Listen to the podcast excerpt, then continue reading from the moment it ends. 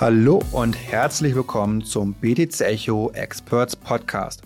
Mein Name ist Sven Wagenknecht, Chefredakteur bei BTC Echo und ich freue mich heute auf Leonard Dorlöchter, dem Co-Founder vom Blockchain-Protokoll Peak. Ihr Ziel ist kein geringeres als die Infrastruktur für die Economy of Things zu entwickeln.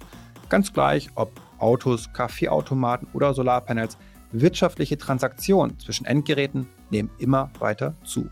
Warum ausgerechnet Peak? Die Blockchain der Wahl sein soll, welche Use Cases besonders vielversprechend sind und was wir von dem sogenannten Deep Pin Hype erwarten können, wird unter anderem Thema in dem heutigen Podcast sein.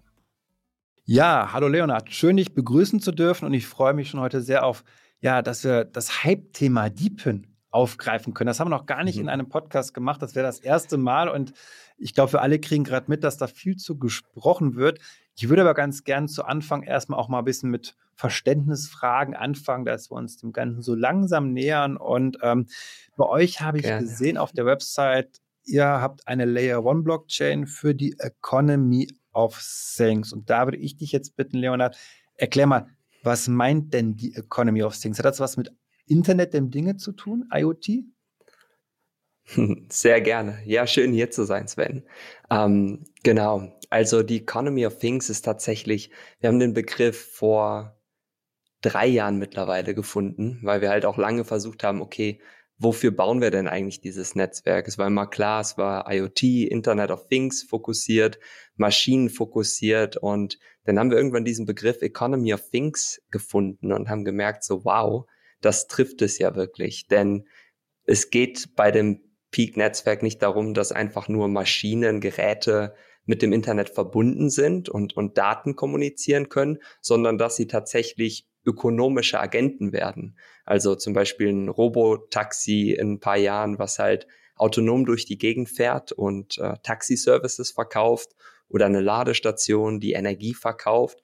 Und das heißt, die Economy of Things ist quasi die Weiterentwicklung von dem Internet of Things, nämlich dass Maschinen dann ökonomisch aktiv werden.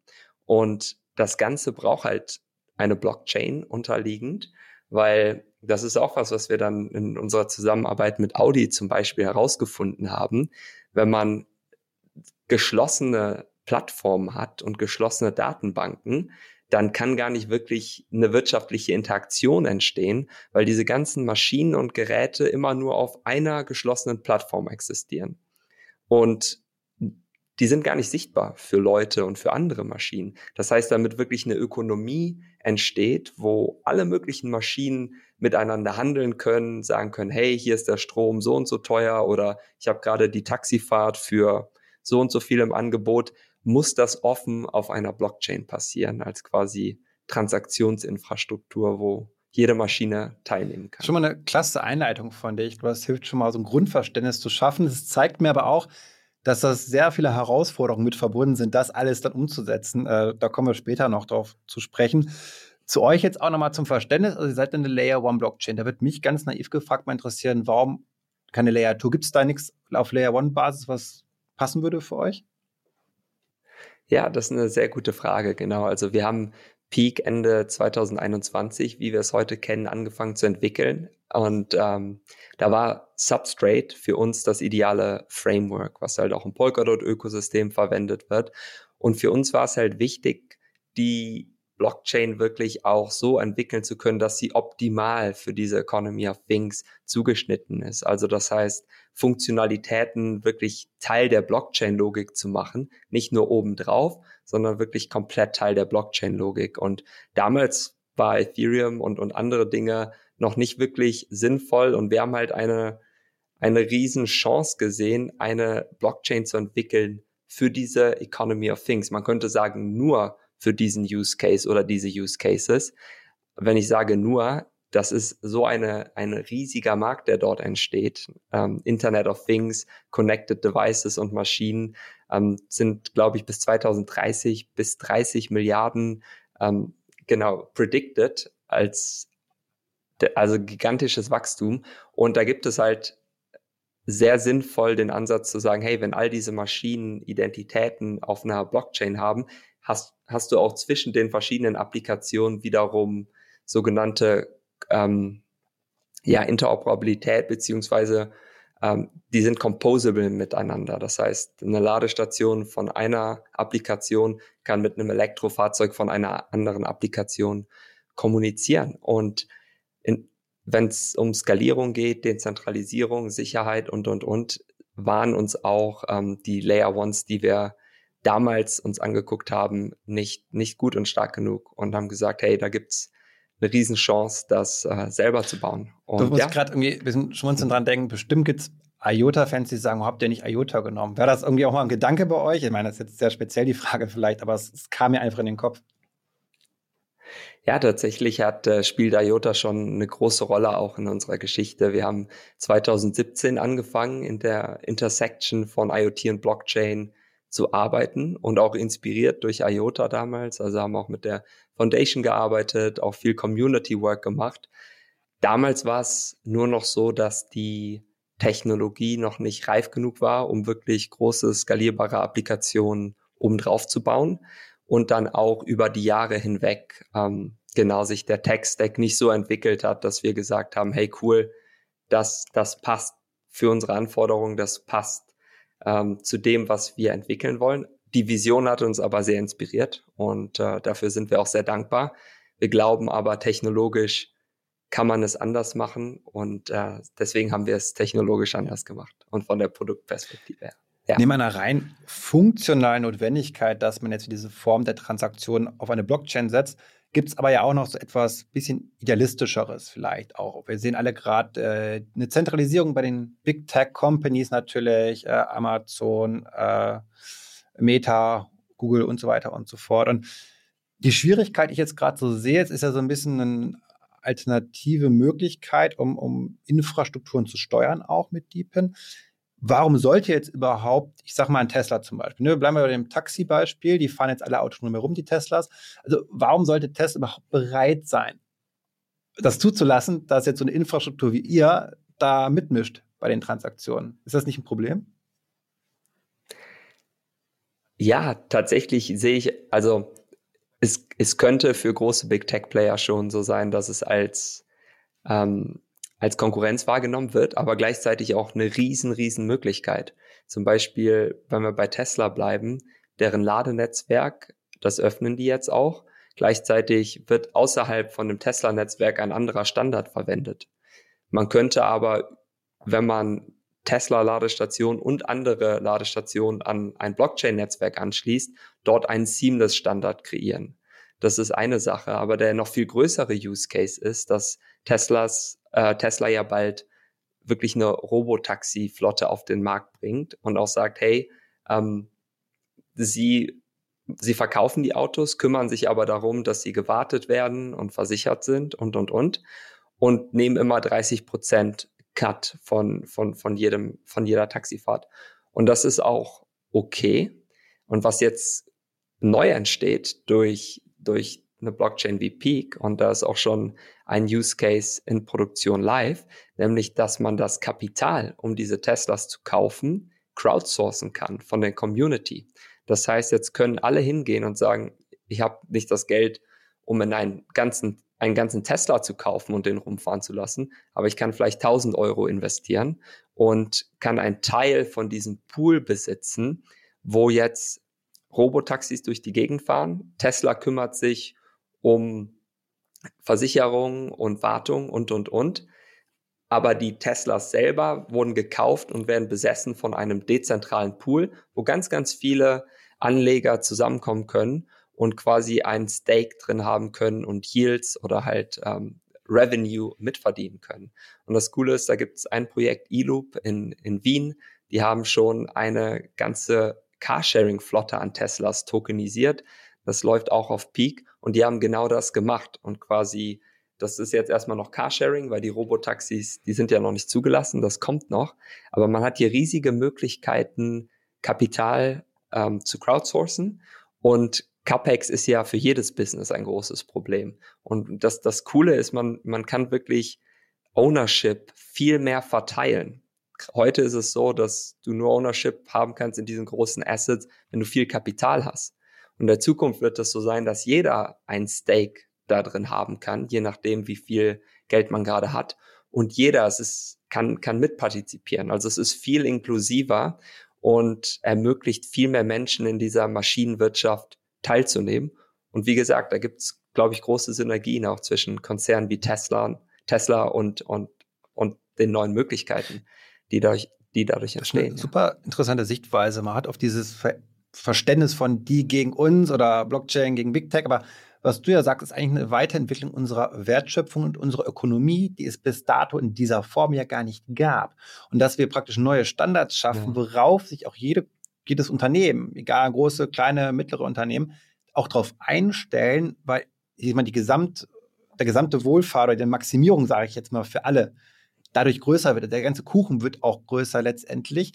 Und dieser Verteilungskampf vielleicht, den man jetzt erstmal unterstellt im ersten Moment, dann gar nicht so stark da ist, sondern es einfach Standards einer neuen Ökonomie sind, einer eben dezentraleren Ökonomie, trotzdem mit den zentralisierten großen Playern wie Tesla vielleicht. Und das ist vielleicht jetzt nochmal auf der Metaebene gedacht, jetzt nicht nur bei Deepin vielleicht ein spannender Ansatz, um zu überlegen, wie kann es zwischen einer, einer Synergie zwischen Blockchain und dezentralen äh, Systemen und zentralen Systemen kommen. Also nicht nur für DeepIn vielleicht. Also finde ich daher sehr, sehr äh, wichtig, dein Input da. Ähm, Total, ja. Ich frage mich gerade so ein bisschen auch, das ist ja das Trendthema des letzten Jahres gewesen. Inwiefern würdest du jetzt einschätzen, spielen die Fortschritte im Bereich künstliche Intelligenz, wo ja auch sehr viel Hype, sehr viel Geld reinfließt gerade, wie zuträglich sind die um Deepen weiterzuentwickeln, weil mein Verständnis sind immer alle Technologien voneinander abhängig. Und wenn jetzt das eine sich weit verbessert, sage ich mal, profitiert auch die andere Technologie davon. Ähm, wie würdest du das gerade im Wechselspiel zwischen KI und Deepen, also Blockchain Deepen Schwerpunkt betrachten? Da gibt's tatsächlich super viele coole Synergien. Also einmal hilft das Deepen Model dabei, ähm, KI weiterzuentwickeln und auch dezentraler zu entwickeln. Also da geht quasi drei Dinge. Einmal können ähm, Daten gecrowdsourced werden. Das heißt, jeder kann Daten beisteuern und darüber die KI trainieren. Ähm, des Weiteren kann man incentivieren, dass Personen AI-Modelle entwickeln und diese ähm, besser und weiterentwickeln konstant. Das heißt, man kann dezentral auch einen Competitor zu OpenAI bauen, wo man sagt, hey, wir incentivieren jetzt Individuen, hier die besten möglichen Algorithmen zu entwickeln. Und der dritte Punkt fällt mir gerade nicht ein, aber der kommt gleich wieder.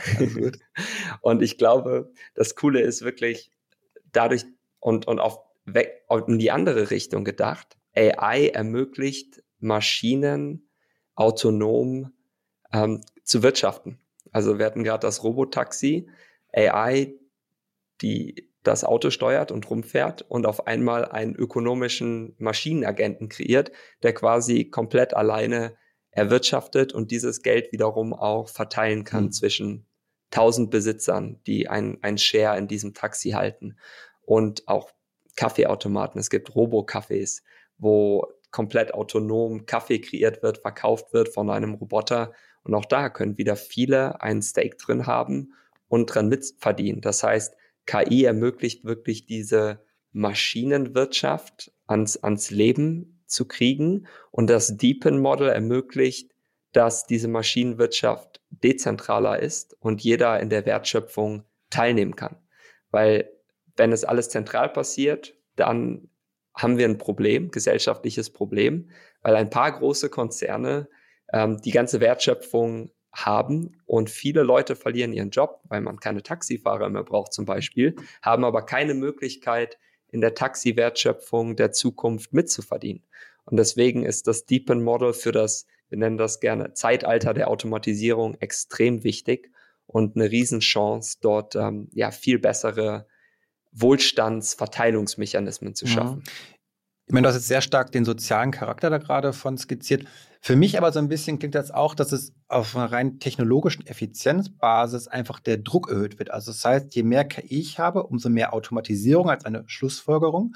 Und je mehr ich automatisiere, umso größer wird die Notwendigkeit, keine Flaschenhälse zu haben, wo dann Transaktionen durch zentrale Flaschenhälse müssen, sondern ich eben im Sinne auch einer Markteffizienz, sage ich jetzt mal, dezentrale ähm, ihre Interkonnektivität habe zwischen einzelnen Endgeräten. Ganz, ganz viele Endgeräte, alle machen ja. ganz viel Transaktionen drum. Wenn ich das jetzt alles zentral durch einen, einen, einen Kanal pressen muss, ist das schwierig. Dezentral aber eben mit der passenden Infrastruktur wird das es ermöglicht, sozusagen, und das und mit Sicherheitsstandards vielleicht auch, ne, dass ich das sozusagen nicht das alles durch durch einen äh, ja durch einen Akteur pressen muss sozusagen. Das ist so für mich so ein bisschen auch ein Verständnis vielleicht mal von der technischen Seite, warum das eine logische Konsequenz der Automatisierung vielleicht auch sein könnte. Ja. Ähm, Total. Ich würde gerne den Bereich der Use Cases noch ein bisschen ergründen aus verschiedenen Bereichen. Und klar, Deepin hatten wir gerade schon so skizziert, kann es vielleicht auch nochmal sonst dabei noch einordnen. Aber ich habe auch gesehen, Machine, DeFi, Use Cases stand bei euch auf der Seite. Das würde mich jetzt auch mal interessieren. Also DeFi und Maschinen, ja. ähm, bring das mal zusammen. Ja, total gerne. Genau, vielleicht kurz zu, zu Deepin, weil der, der Begriff selber, also Deepin steht dafür für Decentralized Physical Infrastructure Networks, wo es wirklich darum geht, dass Communities quasi Infrastruktur kreieren können. Ähm, diese stellen verschiedene Goods and Services dort, da können wir, können wir gleich ein bisschen in die Use Cases reingehen und können sich quasi dezentral über die Blockchain organisieren und dort alle Geld verdienen von dem, von dem, was angeboten wird. Und bezüglich Machine DeFi, also was hat jetzt Decentralized Finance mit Maschinen zu tun und auch in diesem Deepen Space, da habe ich gerade schon das eine Beispiel quasi genannt. Man kann jetzt hingehen und von der Community ähm, crowdsourced Kapital einsammeln, um Maschinen für Infrastruktur zu kaufen, zum Beispiel Ladestationen oder Elektrofahrzeuge für Carsharing. Und diese Maschinen sind jetzt aber nicht in dem Besitz von, von einer Person, sondern sind repräsentiert über Tokens auf der Blockchain und die Umsätze dieser Maschinen fließen dann durch diese Pools, das kennt man ja im DeFi-Bereich auch, durch, durch Machine Pools nennen wir die, an alle Leute, die einen Anteil an diesem Pool haben, an diesem Machine Pool. Und das ist halt super, super cool, um dort einmal das, genau das CapEx-Problem zu lösen, also die, die, die Finanzierung von Maschinen initial und dann auch die Wertschöpfung weiter zu verteilen. Wenn man jetzt weiterdenkt zum Beispiel, die tokenisierten Maschinen, die sind ja eine neue Asset-Klasse irgendwo. Das heißt, wir haben jetzt Tokens auf einer Blockchain, die einen Anteil an einem Pool von Maschinen darstellen. Und das ist ein sehr stabiles Asset, weil da ist ein echter Wert in diesen Pools und die verdienen auch, die machen echten Umsatz.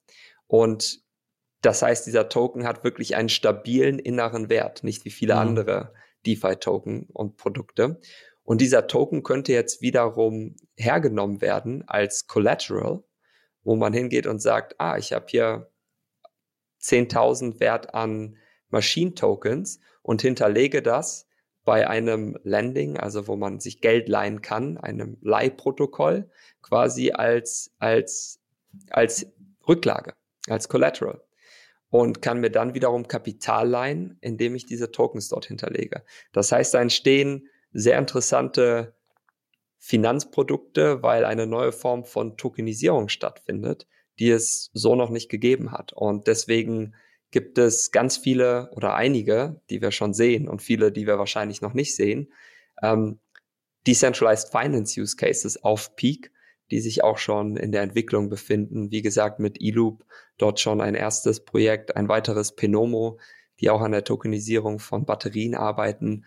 Und ja, da, da entsteht ganz viel. Und das ist auch super interessant für große Konzerne, weil ähm, da viel Kapital eingesammelt werden kann. Finde ich schön, wie das auch mit der Schnittmenge Real-World Assets dann wiederum passt. Also ein bisschen auch eine, genau. eine, eine die Reputation oder Legitimation vielleicht für Blockchain auch zurückholt, weil das ja einer der Kritikpunkte oft ist, eben ähm, dieser mangelnden physischen Existenz äh, der, der Anwendung, also hier einen Bezug zu schaffen zur Realökonomie, wenn man so will. Äh, das könnte ich ganz, ja. ganz schön vorstellen, so als auch als es ging ja um, geht ja um Narrative ganz, ganz oft auch bei, bei solchen Sachen, dass das sehr stark eben auch helfen kann, jetzt so im kommenden Krypto-Aufwärtsphase, die wir gerade beginnen zu erleben, sozusagen, dass das ja eben dann auch ja eins der Hype-Themen ist. Zumindest sagen das viele, hoffen das ja. viele.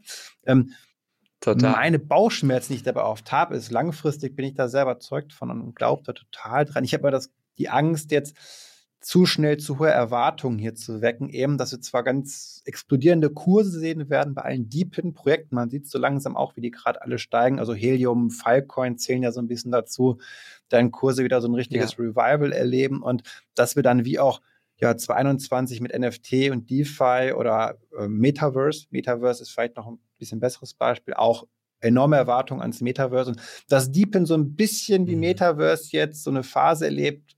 Klar, Kurse steigen, aber auch ein hohes Enttäuschungspotenzial. Wie, wie würdest du das einordnen?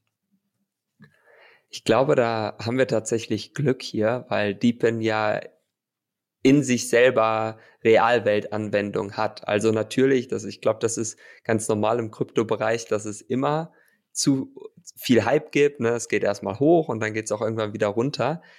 Gleichzeitig bei Deepin sieht man die echten Umsätze. Man sieht, wie viel Maschinen gibt es wirklich, wie viel Wert kreieren die. Das heißt, man kann echte Metriken anwenden, um den Wert von so einem Deepen-Netzwerk zu bemessen. Und natürlich wird da jetzt viel auch überbewertet sein. Das ist ganz normal. Gleichzeitig ist das Schöne, man sieht wirklich zum Beispiel, Ilup hatte ich gerade genannt, die haben 100 Teslas in Wien tokenisiert oder auf der Blockchain. Die fahren dort rum. Dann ähm, gibt es ganz viele äh, Natix, auch deutsches aus Deutschland initial, äh, die haben Kameras, äh, Smartphone-Kameras, wo man beim Rumfahren Daten generiert oder Silencio, auch in München, die Noise Pollution quasi messen. Das heißt, man hat diese ganzen Sensoren, man hat ähm, Connectivity Devices, ein Projekt aus Indien. Dabei heißen die, die eine, eine dezentrale Telco aufbauen und da schon richtig viele Geräte live haben und wirklich ein dezentrales Telco-Netzwerk bauen. Und es findet wirklich statt. Wir sind ja, ja seit 2017 in der Intersection IoT und Blockchain unterwegs. Und jetzt sind wirklich die Anwendungen, die in Produktion gehen, die funktionieren, die echte Umsätze generieren.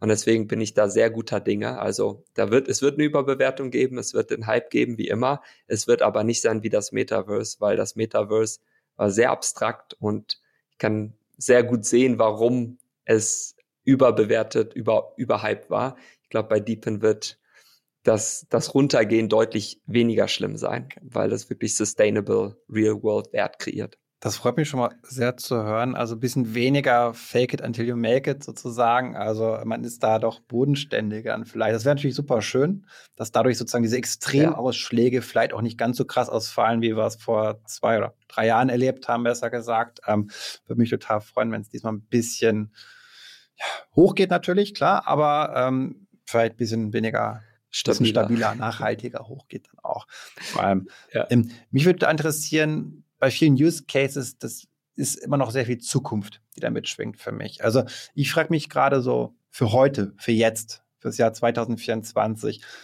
also weniger die Roboter-Taxis, die kommen, aber nicht vielleicht 2024 unbedingt so schnell. Also wo siehst du in der Gegenwart vor allem Deepen Use Cases, vielleicht auch welche, die jetzt gar nicht so super kompliziert sind, weil das gerade die einfachen Use Cases sind ja oft die, die am Anfang auch funktionieren und nicht das, das große Schloss, was man baut. Total, absolut. Also ich glaube, da sind sehr coole, einfache Use Cases auch, die sehr skalierbar sind, ohne dass man große Hardware sich erstmal anschaffen muss, wie zum Beispiel Natix, da lädt man sich wirklich eine Smartphone-App runter und beim Fahren kann man dann das Smartphone in die Windschutzscheibe reinhängen und die Kamera läuft. Und die haben auch KI, die, die lokal läuft und dann GDPR-konform quasi alle möglichen Events auf der Straße aufnimmt. Also ob da eine Baustelle ist, ob da gerade ein Stau ist und, und, und. Wie Waymo quasi, aber dezentral und auch noch automatisierter. Und da können, da kann, da entsteht halt ein riesen Datennetzwerk, wo die echte Welt in Echtzeit gemappt wird. Man genau weiß, wo passiert gerade was, in welcher Stadt. Und das Ganze funktioniert heute schon. Da kann jeder quasi teilnehmen und ohne Einstiegskosten, ähm, ja, dieser Deepen, dieser Deep, dieser Deepen Join. Und dann gibt es Städte, die zum Beispiel sagen, hey, wir wollen wissen, wo ist, sind die Straßen beschädigt und, und, und. Und diese Daten haben, haben sie halt alle. Und das kann man ähm, genau, wie gesagt, sehr privacy first, also dass da keine privaten Daten übermittelt werden beim Film. Das ist halt ein Netzwerk. Und ein anderes cooles Beispiel sind halt schon auch die, die Telco, ähm, die Telco-Projekte. Also vor allem gerade hatte ich Indien genannt, dann haben wir noch ein anderes Projekt, was jetzt in Südamerika baut. Für uns ist es natürlich ganz normal in Deutschland, dass wir Internetverbindung haben, auch nicht überall und auch nicht immer die schnellste, aber wir haben irgendwo Internet Access. Das ist in ganz vielen Teilen der Welt noch nicht der Fall.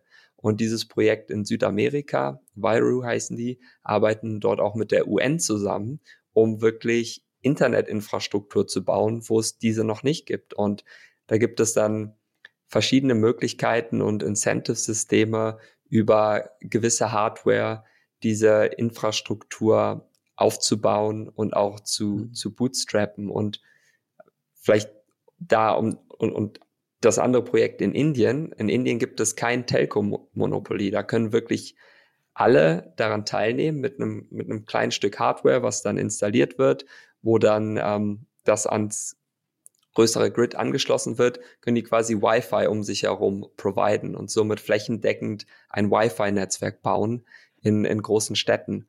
Und das ist, ja, das ist sehr, sehr machbar und das passiert heute schon.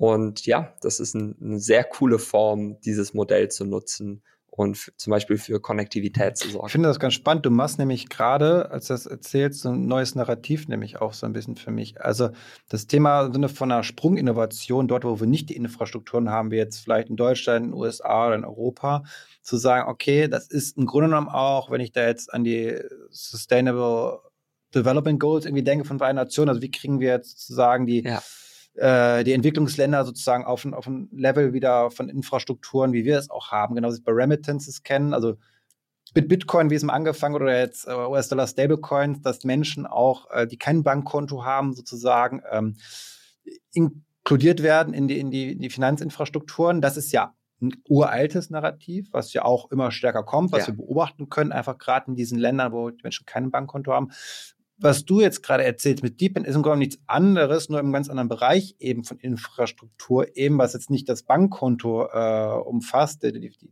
Geldüberweisung umfasst, sondern eben andere Dienstleistungen, die wir brauchen, eben die wir auch haben in Deutschland, weil wir uns ja, weil wir eben eine, eine Industrienation sind, die es sich leisten kann, sowas zu haben, aber eben viele Menschen nicht. Das ist vielleicht auch nochmal ein interessanter Unterstützungspunkt, das Ganze nochmal irgendwie auch, das ist untermauern, was dem Ganzen nochmal ja, Schwung gibt, vielleicht. Total, total. Und das finde ich Indien auch ein super Beispiel. Indien ist so ein riesen Wachstumsmarkt und man kann dann über so Deepin-Modelle zum Beispiel in die Internetinfrastruktur in Indien investieren. Und zwar nicht, indem man sich Anteile von einem Unternehmen kauft, sondern man kauft sich wirklich Anteile von den Maschinen, Geräten, die dort für Internet sorgen. Und das ist auch revolutionär. Das heißt, die, die westliche Welt oder wer auch immer kann bei dem Crowdfunding der indischen In Internetinfrastruktur teilnehmen und beisteuern. Das hat positiven Impact und hat natürlich auch ein riesiges Potenzial. Indien wird 2075 über 50 äh, äh, Trillion Economy sein und dort in der Internetinfrastruktur irgendwo mitwirken zu können, da rein investieren zu können, ist, äh, glaube ich, sehr interessant. Ich sehe schon, und das wird möglich. Ich sehe schon, wie manche unserer Zuhörerinnen und Zuhörer gerade so, so Dollarzeichen in den Augen haben, die gucken, okay, Indien, war das nicht jetzt die, das Land mit der größten Bevölkerung, hat das China überholt? Irgendwie, ich weiß nicht, 1,4 Milliarden oder so, ich bin mir jetzt aber nicht ganz sicher, ja. irgendwie in dieser Größenordnung. Und ja. dann so, okay, wenn jetzt alle, da kann ich rein investieren, 1,4 Millionen Menschen, Milliarden, die alle Internet brauchen und dann haben die alle diese Infrastrukturen Total. drin. Also da ist dann eben die, die, die Fantasie dann auch bei den Investoren gegeben, auf jeden Fall. Absolut. Ähm, ja, Und bitte. Wir nennen das auch äh, Machine, aber du hast gerade Real World Assets gesagt. Wir nennen das Machine Real World Assets. Vielleicht finden, finden wir noch einen besseren Term, aber genau, es gibt Real World Assets als Maschinen. Und ich, die, das Deepen und Machine Real World Assets gehen halt extrem gut zusammen. Und ja, das ist quasi das, wofür wir Peak entwickelt haben und ausgerichtet haben. Damals gab es diese schönen Begriffe noch nicht die gibt es mittlerweile zum Glück. Das hilft natürlich. Hm. Ich würde trotz unserer gemeinsamen Euphorie gerade fürs Thema trotzdem mal so ein bisschen überlegen. Thema Industrie spielt hier eine große Rolle für mich immer und da gab es immer schon öfter Blockchain-Use-Cases, die aber alle nicht funktioniert haben in der kommerziellen Praxis. Also ich weiß, 2018 viel ja. kam nach dem ICO ab das Narrativ, ja, Supply Chain, Logistik, das wird das Thema, jetzt nimmt sich die Industrie dem Thema an. Wir haben Pilotprojekte bei gefühlt jedem DAX-Konzern gesehen, die sind alle im Sande verlaufen, durch die Bank. Ja. Warum ist es jetzt anders? Also ja, ich verstehe, Depend ist schon was Neues auch, das ist schon klar. Aber warum wird es diesmal, das heißt in den nächsten 12 bis 24 Monaten, zu kommerziell nachhaltig erfolgreichen Projekten kommen? Ja, ja, wir haben das tatsächlich selber sehr intensiv durchlaufen. Wir haben mit verschiedenen Konzernen POCs und, und Enterprise Blockchain Use Cases gemacht. Vielleicht kannst du da was zu sagen. Bosch hat sie gesehen, ja, genau. Das, da sind wir, da sind wir dran und arbeiten da eng mit, mit Peter von Bosch zusammen und ähm, Bosch hat da tatsächlich auch noch einen anderen Ansatz. Also da kann ich gleich drauf eingehen. Nur früher, glaube ich, die meisten Industrieanwendungen, da hat dann DAX-Konzern versucht, neues Produkt zu bauen mit der Blockchain oder neue Use Cases zu finden. Und das Problem ist halt immer, wenn ein zentral denkender Konzern mit zentralem Geschäftsmodell im Kopf versucht, auf einer dezentralen Technologie zu bauen, ist das schwierig. Also ganz viele Produkte waren, hey, wir benutzen jetzt die Blockchain darunter, aber es ist immer noch unsere Plattform und wir kriegen da Transaktionsgebühren und, und, und. Das macht halt wenig Sinn. Und ähm, genau, ich, ich gehe gleich noch ein bisschen rein, was wir dann gesehen haben, was deutlich mehr Sinn macht. Ähm, ja, und, und, und wieso und wo wir die Adoption jetzt auch sehen. Also was wir dann verstanden haben über eine Zeit ist, dass die Großkonzerne nicht diejenigen sein werden, die die Disruption, disruptiven Blockchain-Applikationen bauen. Sie sind aber extrem interessant darin, diese Applikationen dann zu skalieren und dort quasi großer Stakeholder zu werden.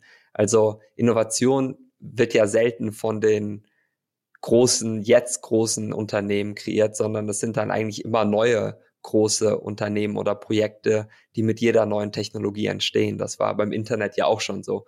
Und wir glauben, das ist mit der Blockchain nicht anders. Das, wir sehen ja jetzt schon, dass riesige Protokolle mit großen Bewertungen entstehen. Und, und Bosch zum Beispiel arbeitet ja sehr eng mit, mit Fetch AI zusammen, hat das MoveID Gaia X Konsortium gegründet, wo wir auch Teil von sind und wir arbeiten da auch sehr eng zusammen. Und Bosch hat halt den Ansatz zu gucken, okay, wie können wir auf offenen, dezentralen Netzwerken jetzt neue Geschäftsmodelle aufbauen und, und nicht, wie können wir quasi die, die Produkte besitzen oder die Netzwerke besitzen und, und, und.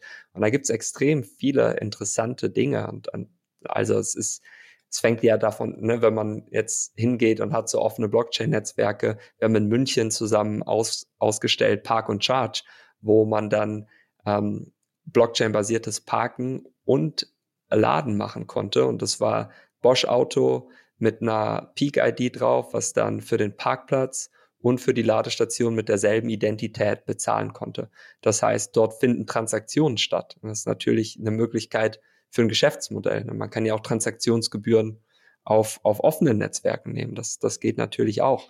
Und ich glaube, dass der Ansatz zu sagen und, zu gucken, wie kann man mit innovativen Blockchain, Startups, Unternehmen, Projekten ähm, Synergien kreieren und dort dann vielleicht über Maschinen, Hardware, die man kreiert, neue in neue Netzwerke reinverkaufen oder an neuen Netzwerken ähm, mit an Transaktionen mitverdienen und und und.